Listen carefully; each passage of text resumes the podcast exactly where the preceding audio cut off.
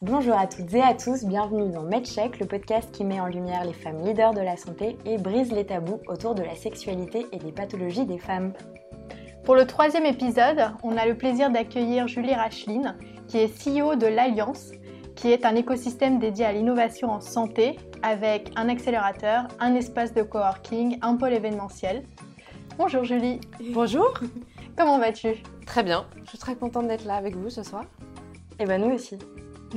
Alors dans cet épisode, on va dans un premier temps interviewer euh, Julie, hein, euh, lui poser des questions sur son parcours, sur son entreprise d'Alliance, mais également lui demander des conseils pratiques pour tous les entrepreneurs dans l'âme. Et dans une deuxième partie du podcast, nous allons aborder deux sujets qui concernent la santé des femmes, à savoir l'AVC et la sextech. Alors avant de commencer, on va euh, présenter l'Alliance, qui est l'entreprise que tu diriges. Avec plaisir. Euh, L'Alliance, si on l'a bien compris, c'est un écosystème qui est dédié à l'innovation en santé et qui agit avec trois piliers. Le premier, c'est l'accélérateur qui s'appelle l'Alliance Entrepreneur. Absolument. Il crée et manage des équipes d'experts. Ensuite, on a l'Alliance Lab, qui est l'espace de coworking, qui est situé au CHU de la Pitié-Salpêtrière.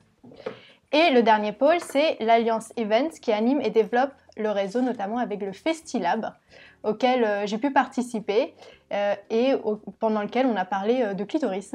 Absolument. Est-ce que tu peux nous dire deux mots sur le, le Festilab Avec plaisir. sur notre implantation, La Pitié, le projet est un, un, projet associatif qui est porté par une association qu'on a créée à cet effet. Et cette association, elle, est, elle a pour objectif de développer l'environnement favorable au succès. L'environnement favorable au succès, c'est énormément de choses, mais c'est aussi d'avoir les bonnes personnes au bon moment qui savent euh, interagir. Et pour ça, euh, on se dit qu'une bonne façon de faire, c'était de faire des fêtes. Parce que les gens euh, travaillaient bien ensemble s'ils avaient passé des bonnes soirées ensemble. Et notre idée, au travers du Festilab, c'est de collecter des dons chaque année. Donc on est dans une logique de fundraising associatif pur, où on essaye de faire sponsoriser l'événement par euh, des partenaires de l'environnement. Donc, euh, on a eu la chance d'être soutenu euh, à deux reprises par CMCIC, qui est un investisseur en capital risque, en capital développement aussi. On a été soutenu par des chasseurs de tête, par Pacton Partner, Russell Reynolds, HTI et d'autres. on travaille également avec des agences de relations presse. Tout un environnement qui permet d'être focalisé autour de l'innovation en santé. La première édition, on a accueilli à la Pitié euh, un chanteur, Raphaël, qui est venu euh, euh, passer une heure avec nous et chanter de façon acoustique. Et la deuxième édition, c'était avec Noémie Delattre, qui est venue sur un format conférence nous parler de féminisme pour hommes et qui a devant bah, nos sponsors et nos invités effectivement parlé de clitoris et de la santé des femmes. Euh, ça fait sourire, mais c'est important aussi d'être capable euh, d'adresser certains sujets comme vous le faites euh, au travers de ces podcasts, de façon professionnelle, un petit peu décontractée et en préambule à des moments un peu plus festifs, comme le cocktail qu'on organise derrière. Ces festilabs, ils nous ont permis de collecter des dons, et ces dons, on les reverse à des projets d'innovation qui sont portés par des personnels paramédicaux sur les sites de la Pitié et plus généralement du groupe hospitalier Sorbonne Université. Le premier projet qu'on a financé, c'était un projet de d'escape game pour la formation des infirmiers anesthésistes qui va démarrer en décembre et on va lancer le deuxième challenge innovation dans les jours, dans les semaines qui viennent en espérant récompenser un nouveau projet euh, d'innovation pour le personnel paramédical, pour les patients ou en tout cas qui est porté par cette catégorie de personnel soignant. D'accord, et du coup, euh, notre, deuxième question, c'était de savoir pourquoi c'était important pour toi, pour toi qu'il ait ces trois bras à l'Alliance. Donc, tu as un peu répondu sur la partie pôle événementielle, puisque en fait, vous, avez vraiment envie d'être là où se passe l'innovation. Et pourquoi, en plus, avoir euh, un accélérateur et aussi un espace de coworking? Un environnement favorable, c'est d'avoir aussi les bonnes ressources à disposition et d'avoir les bonnes personnes. Et on a besoin des bonnes personnes au bon moment et dans les bonnes conditions. Quand on travaille avec des startups en santé, avec des, produits innovants, que ce soit des dispositifs, des services, des diagnostics ou des produits thérapeutiques, on a besoin de faire appel à des gens qui savent de quoi ils parlent.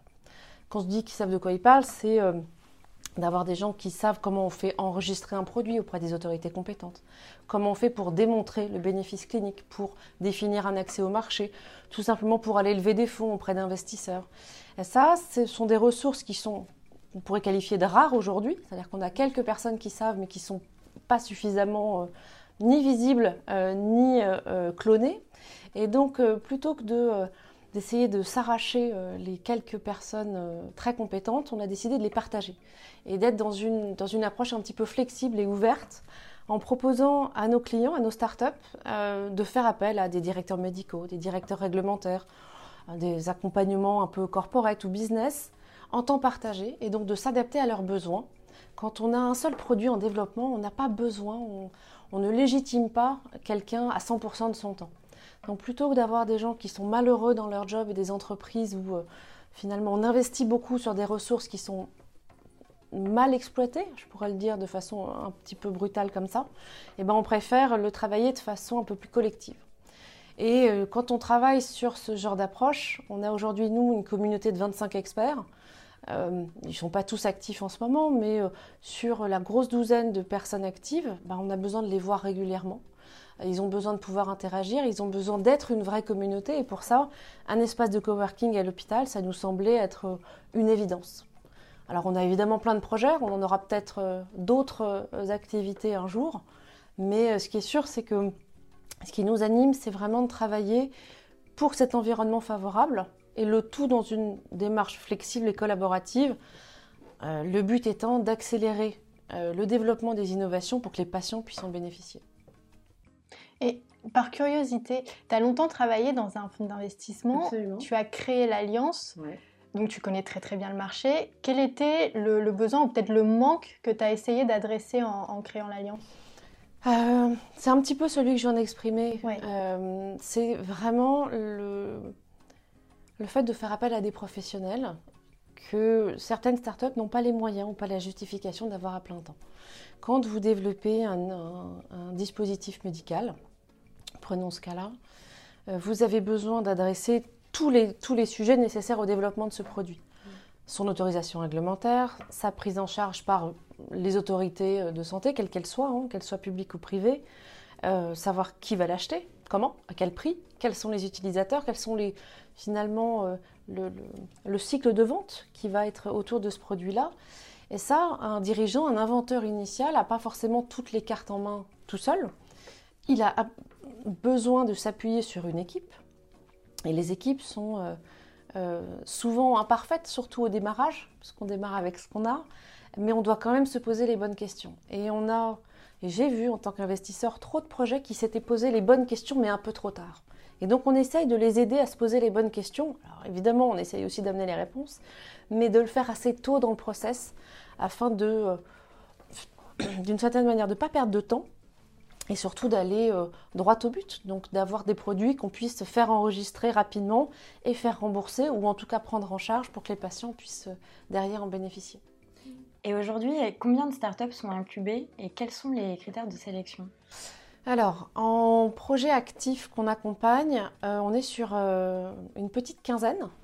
on a eu la chance, depuis qu'on a démarré, d'accompagner à peu près 40 entreprises et on les accompagne en général sur des durées qui sont supérieures à 12 mois. Donc on est vraiment dans une logique qui est très opérationnelle. Hein. Ce n'est pas du conseil, on est dans, au contraire, on, met, on relève les manches aux côtés des dirigeants, donc on fait partie de l'équipe. Les critères de sélection, il y, a, il y en a deux. Un, il faut qu'il y ait un vrai besoin médical. On n'aime pas les super belles technologies dont on ne sait pas quoi faire. Mmh. C'est une première chose. Et la deuxième chose, c'est qu'il faut que ce soit des gens sympas. Si on ne peut pas s'entendre avec eux, on n'arrivera pas à bien travailler avec eux. C'est des très bons critères. Et du coup, tu parles du fait d'être sympa, de bien travailler en équipe. Absolument. Est-ce que pour toi, il y a des, compétences ou des caractéristiques qui font qu'on va être un bon dirigeant de, start-up? Euh, alors, ce, serait bien présomptueux de ma part euh, de les lister tous. Euh, il y en a au moins deux. le premier, c'est l'humilité, de savoir qu'on ne sait pas, et donc de s'appuyer sur les personnes qui savent, c'est une première chose. Et deuxièmement, c'est la vision. Un bon dirigeant a forcément énormément de travers psychologiques, voire psychiatriques pour certains. Je me mets dedans, bien évidemment. mais c'est justement parce qu'on a, je pense, une vision qu'on a envie d'être dirigeant, qu'on a envie d'aller jusqu'au bout. un de nos partenaires, qui est la Fondation pour la recherche médicale, a lancé une campagne il y a quelques jours sur l'obstination des chercheurs à essayer de trouver de trouver, dans l'absolu, de trouver ce qu'ils cherchent, mais de trouver. Et euh, cette, euh, cet adjectif, l'obstination, est quelque chose que j'appliquerais bien aussi à l'entrepreneuriat, qui est de ne jamais abandonner, de toujours se relever et d'être comme ça constamment euh, en, en, chemin et en mouvement. Avec quand même une dose d'humilité pour pas devenir un leader tyrannique, tyrannique voire complètement, complètement fou. C'est vrai que c'est important euh, quand, euh, de reconnaître que le savoir peut venir d'ailleurs et pour travailler en équipe, c'est quand même mieux. C'est beaucoup plus efficace. Alors, on a testé les deux. Euh, on a eu des dirigeants qui étaient très à l'écoute et d'autres pas du tout. Je confirme qu'un dirigeant qui n'est pas du tout à l'écoute est beaucoup plus compliqué. et l'histoire montre que s'ils arrivent parfois à lever des fonds très vite, les histoires ont tendance à capoter derrière. Ceux qui savent vraiment euh, construire des équipes pérennes dans la durée, qui écoutent les autres et qui construisent avec les autres, ont tendance à durer euh, de façon plus, euh, plus équilibrée. Mm. Pour des projets plus pérennes. Absolument. et tout ce que tu nous dis là, est-ce que c'est quelque chose, ce sont des choses dont tu t'es rendu compte par toi-même ou est-ce que tu as eu un mentor qui t'a aidé à t'élever dans ta carrière? J'en ai eu plein, en fait. Enfin, plein, non. Euh, je les compte sur les doigts d'une main, mais j'ai eu la chance de faire plein de belles rencontres. Euh, la première, c'était euh, une femme que j'ai beaucoup aimée, qui est malheureusement décédée, et qui m'a fait confiance, et voilà, en, me disant, voilà, voilà les clés, débrouille-toi, tu vas très bien y arriver.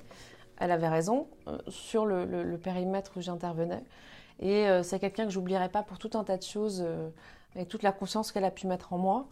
Et j'ai eu la chance de rencontrer aussi un certain nombre de leaders. J'ai fait euh, deux années de recrutement de cadres dirigeants dans un cabinet spécialisé, euh, aux côtés de Virginie Le. Donc déjà, avec elle, j'ai énormément appris. C'est quelqu'un que je respecte et que j'apprécie énormément. Et on a eu la chance de travailler sur des recrutements de cadres dirigeants euh, de niveau européen, voire international. Et forcément, ça permet d'avoir un niveau d'échange et d'interaction qui est de, très très haut niveau par rapport à, à d'autres expériences. Euh, quand on est investisseur, on a aussi la chance d'être dans des conseils d'administration avec des gens qui ont des parcours assez variés, très riches, et donc d'arriver dans des situations où on a un niveau d'interactivité avec des gens euh, euh, qui peuvent énormément donner, qui permet d'échanger de façon très simple et directe sur des thèmes majeurs. Donc oui, en fait, j'ai eu plein de mentors sur plein de sujets très différents j'aime bien me présenter comme un intégrateur fait, de, tous ces gens et toutes ces expériences-là qui me nourrissent. Et euh, j'ai la chance de continuer à m'appuyer sur des gens de grande qualité, euh, toujours aujourd'hui. Et quand tu as travaillé en tant que chasseur de tête, euh, tu as recruté, tu as dit, des top exécutifs. Est-ce mhm. que tu retrouvais chez eux les mêmes qualités que chez les dirigeants de start-up ou est-ce que c'est deux mondes qui sont peut-être différents? Les, qualités de leadership, de charisme et d'humilité euh, se retrouvent partout. Euh, on prête souvent attention aux petits détails, à la façon dont les gens se comportent, au fait de dire merci, euh, d'être attentionné quand quelqu'un passe dans une pièce ou autre. C'est des signes en général qui ne trompent pas sur la qualité individuelle de quelqu'un au-delà de son parcours professionnel. Quelques personnalités sont assez particulières et euh, voilà, malgré euh, une attitude parfois assez euh, atypique, ont des, très beaux parcours. Mais oui, je pense que la capacité à, à être sensible à l'autre et à créer un lien avec chaque autre personne est quelque chose d'assez répandu parmi les grands leaders. D'accord. Eh bien, le, le, temps tourne et avant de passer au Business Challenge, euh, on voulait te demander si tu avais un livre en particulier à recommander euh, et pourquoi. Ça peut être un livre euh, très pratico-pratique ou un petit peu plus spirituel. Ou ce que tu veux d'ailleurs. Mais en fait, j'en ai plein. Il y a tout un tas de livres sur le leadership au féminin euh, qui sont très recommandés. ils sont tous à lire. Euh, il, y a, toujours des choses intéressantes à, en retenir. Euh, moi, en fait, j'aime bien lire des choses complètement différentes. Soit sur l'histoire ça paraît complètement déphasé, mais au départ, je suis docteur en sciences, donc j'ai une, attraction pour la chose scientifique. Donc j'aimais bien lire l'histoire d'Henriette Alax. Henriette Alax, pour ceux qui savent, en fait, c'est la femme immortelle, puisque c'est de ces cellules à elle que sont euh, issues les cellules HeLa, donc H-E-L-A, qui sont celles qu'on utilise dans tous les labos de recherche, surtout quand on est très nul, parce que c'est les plus faciles et celles qu'on garde.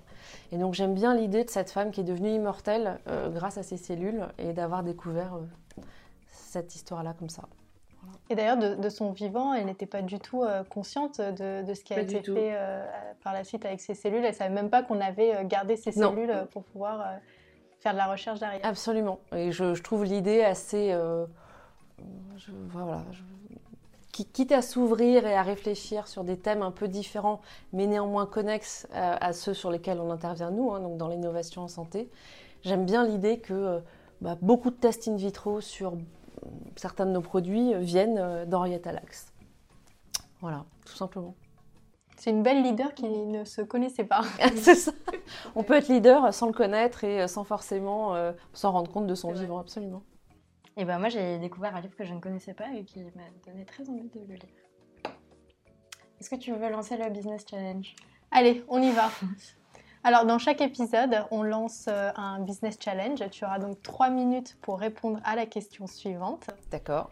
Tu es une start-up qui souhaite commercialiser un dispositif médical innovant et tu décides de lever des fonds pour la première fois. Comment t'y prends-tu?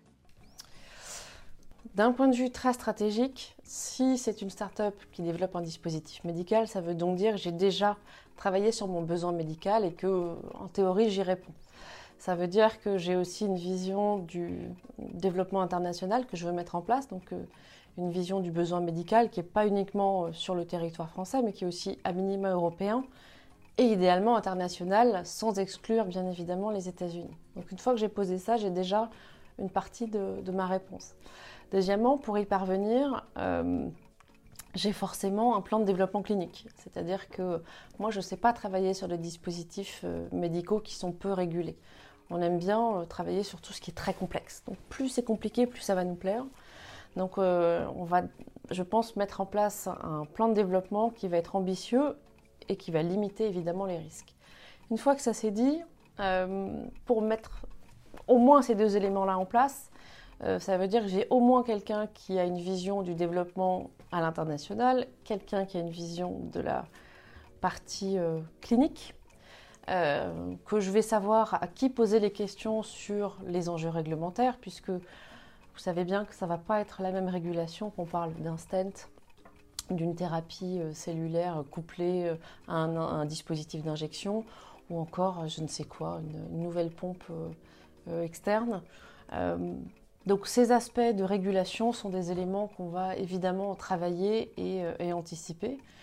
Et enfin, bah, si on veut lever des fonds, il va falloir raconter une histoire. Et pour raconter une histoire, il, il faut qu'on puisse convaincre, il faut qu'on puisse parler à des professionnels de santé, à des patients, il faut qu'on puisse comprendre ce qu'ils vont attendre de nous et après euh, se lancer. Euh, j'aime bien dire que il euh, n'y a pas trop de problèmes de financement parce que tous les beaux projets trouvent à se financer si l'idée est bonne, si le produit est bien développé, s'il répond à un vrai besoin de marché et si par ailleurs l'équipe qu'on a pu constituer est solide, il n'y a aucune raison qu'on n'arrive pas à lever de l'argent. Bah, challenge réussi. Félicitations. Alors, quel est le montant de mon chèque? 500 000 euros pour démarrer. c'est pas mal. C'est pas assez, je crois. Vous la réception. Ça, c'est le début. ça, c'est le pré-amorçage. Bah alors, on a un petit cadeau pour toi pour te féliciter de ce challenge. Formidable. Pour chaque épisode, on offre un jus à notre invité, un jus fait d'un fruit qui, a... qui lui ressemble. Alors pour toi, c'est euh, le jus de mandarine. D'accord. Parce qu'on a vu que la mandarine, ça représente la créativité et l'imagination. D'accord. Donc on a trouvé que ça te correspondait plus que bien. Ok et d'ailleurs, tu, es assorti au jus aujourd'hui. c'est vrai. en plus de ça, je tiens à dire, en hiver, un petit jus de mandarine, ça fait toujours du bien. Voilà, très riche en vitamine C. Alors moi, je bois un jus de citron tous les matins. Et eh ben... Un jus de citron avec de l'eau chaude, c'est très bon pour la santé. Ça permet de basifier euh, ses urines. C'est vrai. Ce qui est quelque chose d'absolument nécessaire. Et eh bah, il est temps de passer à la deuxième partie du podcast. on y va. Euh, et aborder deux sujets, deux sujets qui concernent la santé des femmes. Donc c'est euh, aujourd'hui Anka qui va nous parler d'un sujet de pathologie, de l'AVC, et ensuite on va parler de la sextech. Anka, on t'écoute. Oui, alors aujourd'hui on va parler d'AVC et AVC semble devenir aujourd'hui une autre inégalité entre les hommes et les femmes. Parce que oui, même face à la maladie, on n'est pas tous égaux. Alors hormones, grossesse, ménopause euh, sont pointés du doigt pour expliquer le risque accru d'AVC chez la femme. Et face à ces éléments, on a voulu euh, mener l'enquête et décrypter un petit peu ce sujet, comprendre pourquoi il y a ces inégalités entre les hommes et les femmes. Alors plus de 60% des décès liés à l'AVC surviennent chez les femmes et l'AVC tue deux fois plus que le cancer du sein. Putain, mais deux fois plus que le cancer du sein, c'est énorme en fait. Ouais, c'est absolument énorme. Et les chiffres paraissent assez surprenants quand on les prend comme ça. Et pourtant, il y a de nombreuses études qui viennent soutenir euh, ces informations. La bonne nouvelle reste quand même que 80% des AVC peuvent être prévenus. Alors, avant de vous dire comment on peut prévenir euh, les AVC, on va faire un petit rappel sur l'AVC en lui-même. Donc, c'est l'accident vasculaire cérébral. Souvent, dans le langage euh, courant, on appelle ça attaque cérébrale et ça correspond à une obstruction ou à une rupture d'un vaisseau sanguin dans le cerveau. Dans 80 à 85% des cas, il s'agit de l'obstruction d'un vaisseau par un caillot sanguin. Et cette obstruction diminue l'arrivée du sang dans une zone euh, précise du cerveau. Et c'est ça qui cause les euh, effets euh, très sévères qu'on peut observer parfois. Alors, étant donné qu'on a ce risque justement de lésions qui sont irréversibles, euh, L'AVC est une urgence absolue et pour ça, il faut appeler le SAMU au 15. Alors, pour identifier l'AVC, euh, il y a une petite euh, technique. On parle de l'acronyme VIT. Est-ce que tu connais l'acronyme VIT alors, je connais l'acronyme VIT en, oubliant à chaque fois ce à quoi correspondent les lettres. Alors, on va le rappeler pour tout le monde. Merci encore. VIT, V, c'est pour visage affaissé. I, c'est pour incapacité à lever les deux bras normalement donc c'est-à-dire des faiblesses dans les bras. T, c'est pour trouble de la parole. Et E, c'est pour extrême urgence. Il faut donc composer le 15. Margot, interro, Ok. Euh, alors, V pour visage affaissé, I pour incapacité à lever les deux bras, euh, C pour... T. T pour trouble de la parole, et E pour extrême urgence à composer le 15. C'est bon à savoir ça comme moyen mnémotechnique. Oui, c'est extrêmement important de le savoir. Et maintenant, reste aussi à se poser la question pourquoi est-ce qu'on euh, est plus touché en tant que femme plutôt que euh, les hommes? Alors, il y a plusieurs pistes de réflexion qui sont explorées aujourd'hui. La première, c'est l'hypertension artérielle. Euh, c'est un facteur de risque important pour l'AVC. Et une femme sur trois en souffre, mais elle n'a pas été diagnostiquée, donc elle n'est pas au courant de ce risque accru. Un autre facteur euh, important, c'est l'âge. Et là, manque de bol, les femmes vivent, enfin manque de bol, je sais pas, les femmes vivent plus longtemps que les hommes. Pour une fois qu'il y avait un truc euh, un peu positif. Donc, un autre facteur important est l'âge, et on sait que les femmes vivent plus longtemps que les hommes, elles ont donc un risque accru de faire un AVC. Et le dernier facteur est vraiment euh, assez spécifique, c'est les grossesses et les hormones qui constitue elle aussi un facteur de risque euh, pour plusieurs raisons. La première, c'est quand on parle d'hormones, on peut parler de pilules contraceptives. Et souvent, les femmes euh, qui euh, prennent la pilule peuvent aussi fumer. Or, ce mélange des deux est complètement déconseillé parce que ça augmente le risque de femmes, le risque d'AVC, notamment quand on a en dessous de 35 ans. Oui, bah énorme. Alors moi, typiquement, je suis fumeuse et ce que tout mes gynécos m'ont toujours dit. Je me suis rendu compte qu'il y avait des fumeuses autour de moi qui n'étaient pas au courant. Donc euh, voilà, les filles malheureusement, ne... arrêtez de fumer ou arrêtez de, prendre la pilule, quoi, parce que les deux, c'est très mauvais. Sachant qu'il y a plein d'autres moyens de contraception qui permettent de continuer à fumer si on n'arrive pas à arrêter. Mais on est au mois de novembre, on peut aussi décider d'arrêter de fumer. Totalement. on, va, on, va, faire ça. On va y penser. On va. C'est affreux, mais moi j'ai eu, moi, j'ai eu des enfants, donc je peux parler du fait que c'est pratique d'avoir des enfants, ça permet d'arrêter de fumer. Mm. Mais c'est, ce que je comptais faire. Je comprends. Le deuxième sujet quand on parle de, d'hormones, c'est la grossesse. Et euh, pourquoi on a un risque accru d'AVC euh, quand on est enceinte? C'est parce que la grossesse peut parfois être associée à deux pathologies, la prééclampsie, qui est une augmentation de la, la, pression artérielle, et aussi le diabète gestationnel, et tous les deux sont des facteurs euh, de risque de l'AVC. Et enfin, ça ne nous concerne pas encore, mais la ménopause. aussi euh, entraîne un risque accru d'AVC parce qu'on a une diminution des hormones et certaines études tendent à montrer que ces hormones ont un rôle protecteur euh, vasculaire euh, pendant la vie d'une femme. Alors, maintenant qu'on a compris pourquoi les femmes ont plus de risques d'AVC, qu'est-ce qu'on peut faire?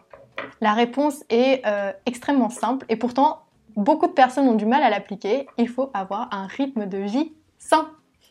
Arrêter de fumer, faire du sport, manger équilibré. Tout ça, ça contribue à réduire le cholestérol, baisser la pression artérielle, réduire le risque de diabète et j'en passe. Julie, tu nous as demandé d'aborder ce sujet. Euh, pourquoi c'est un sujet qui te tenait à cœur? Euh, Il y a quelques années, j'ai fait partie euh, d'une association qui s'appelait Avenir Femmes Santé, qui a été un petit peu mise en sommeil et j'espère qu'elle elle renaîtra de ses cendres, qui justement essayé de développer euh, je sais plus comment on dit en français, l'awareness. Je fais un peu ma Jean-Claude Van Damme, merci.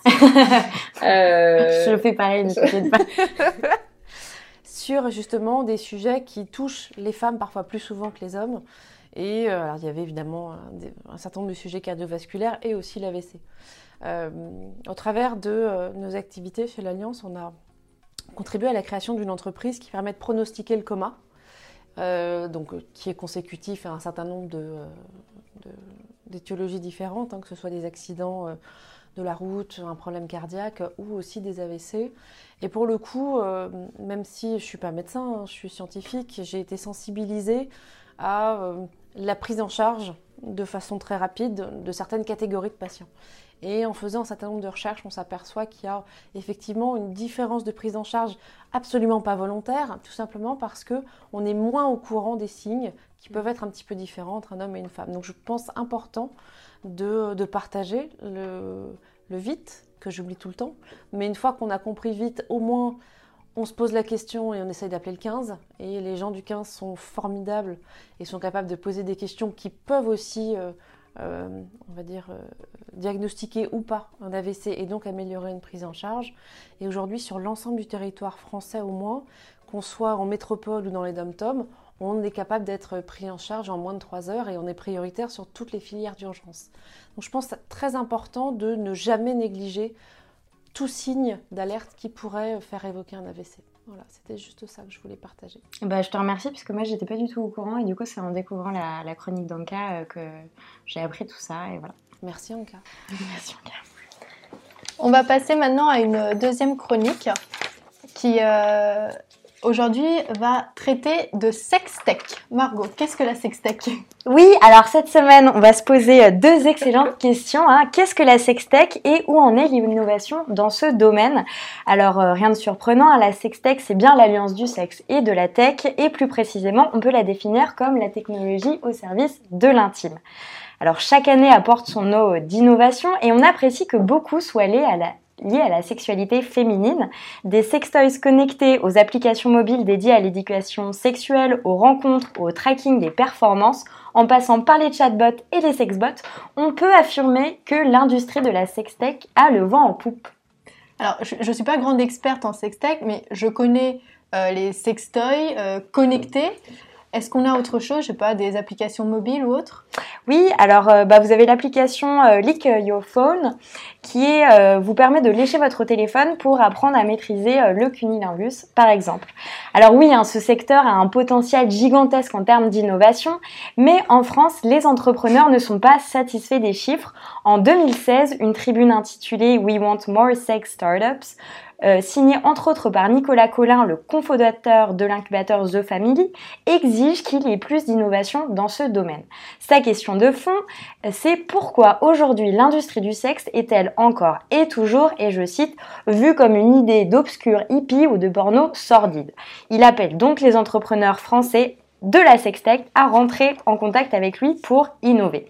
Plus récemment, on apprend que le CES de Las Vegas, un des plus grands salons de tech au monde, a décidé d'accepter les startups de la sextech qui innovent au service du plaisir féminin après une longue polémique. Alors, pour résumer, euh, le CES avait donné un prix à une startup qui développait un sextoy pour femmes, puis avait finalement retiré le prix, euh, car, je cite, il n'acceptait pas les candidatures immorales, obscènes, indécentes ou profanes. Bon, finalement, ils ont redonné le prix à la CEO de la start-up et aujourd'hui, la sextep est officiellement acceptée au sein du salon. Mais euh, l'affaire a notamment soulevé un problème essentiel qu'a mis en lumière Laura Haddock, donc la CEO à qui on a donné, puis retiré, puis redonné le prix.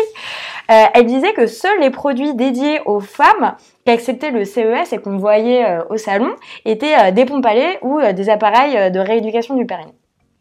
Donc la sexualité féminine était mise de côté, euh, tandis que côté sexualité masculine, il y avait pléthore d'innovations aussi complètes les unes que les autres.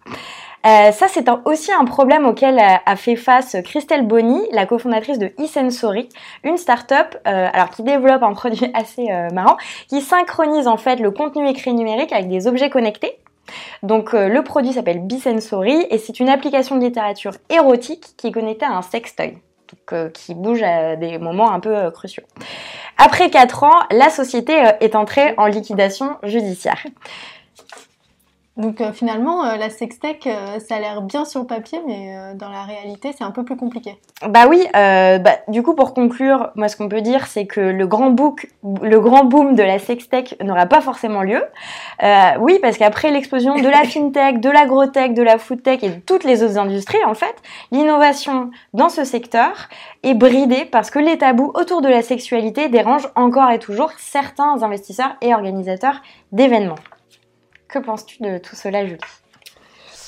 Euh, Je vais reprendre mon drapeau un peu féministe, mais inclusif quand même. Euh, c'est difficile de parler, euh, alors ne serait-ce que sur des, dispositifs de rééducation du périnée ou de problèmes d'incontinence urinaire à les investisseurs hommes. tout simplement, Enfin, on n'a en général pas le choix, c'est-à-dire que 90%, voire un peu plus, des investisseurs sont plutôt des hommes. Et c'est difficile d'aller aborder des sujets qui peuvent toucher les femmes euh, quand on n'a pas de femmes dans, euh, enfin, face à soi dans, le, dans les sessions de travail. Par ailleurs, c'est toujours euh, des discussions qui font des petits sourires en coin dans ma vie d'investisseur. Ben, je vous ai vu pendant ma chronique. Hein. en tant qu'investisseur, on a vu des dossiers dans la rééducation du périnée, bien sûr, dans l'incontinence urinaire, dans l'incontinence fécale. Alors, on n'est pas dans la sextech, on est vraiment dans des dans du dispositif médical plus traditionnel entre guillemets. Ça reste l'intime. C'est des sujets qui sont très très mal reçus parce que c'est difficile, c'est pas acceptable par la société de façon générale. Et encore moins quand on est dans un bureau euh, bien installé euh, dans le triangle d'or à Paris. C'est compliqué. Voilà. Donc je pense qu'il y a aussi euh, une ouverture à imaginer côté investisseur sur ce genre de produit, comme ce qui se fait d'ailleurs avec l'augmentation de la visibilité des femmes entrepreneurs, des femmes qui développent des nouveaux projets. Et d'ailleurs, pourquoi que les femmes, pourquoi pas les hommes aussi. Enfin voilà, d'être plus on va en parler, plus ça devrait euh, ouvrir les perspectives et j'espère euh, euh, les développer la sextech. J'aime beaucoup le terme. Je trouve ça très drôle. Nous aussi. On arrive déjà à la fin de, notre épisode d'aujourd'hui. merci beaucoup, Julie, d'avoir accepté de partager de votre travail et de toute cette préparation et de m'avoir invité. Bah, avec grand plaisir. On a beaucoup apprécié. Je pense qu'on a eu des échanges très euh, pertinent, très drôle aussi, ça fait plaisir. Et, euh, et on te souhaite bah, tout le meilleur pour la suite et euh, pour, pour l'aventure Alliance. Merci à toutes les deux. Très belle aventure aussi pour le podcast. Merci. Merci. Et euh, chères auditrices et auditeurs, on vous rappelle également que vous pouvez nous suivre sur Twitter, Instagram, YouTube, Facebook et Medium en tapant Podcast. On espère que l'épisode vous a plu et on se retrouve très bientôt pour mettre en lumière les leaders de la santé et briser les tabous autour de la santé des femmes.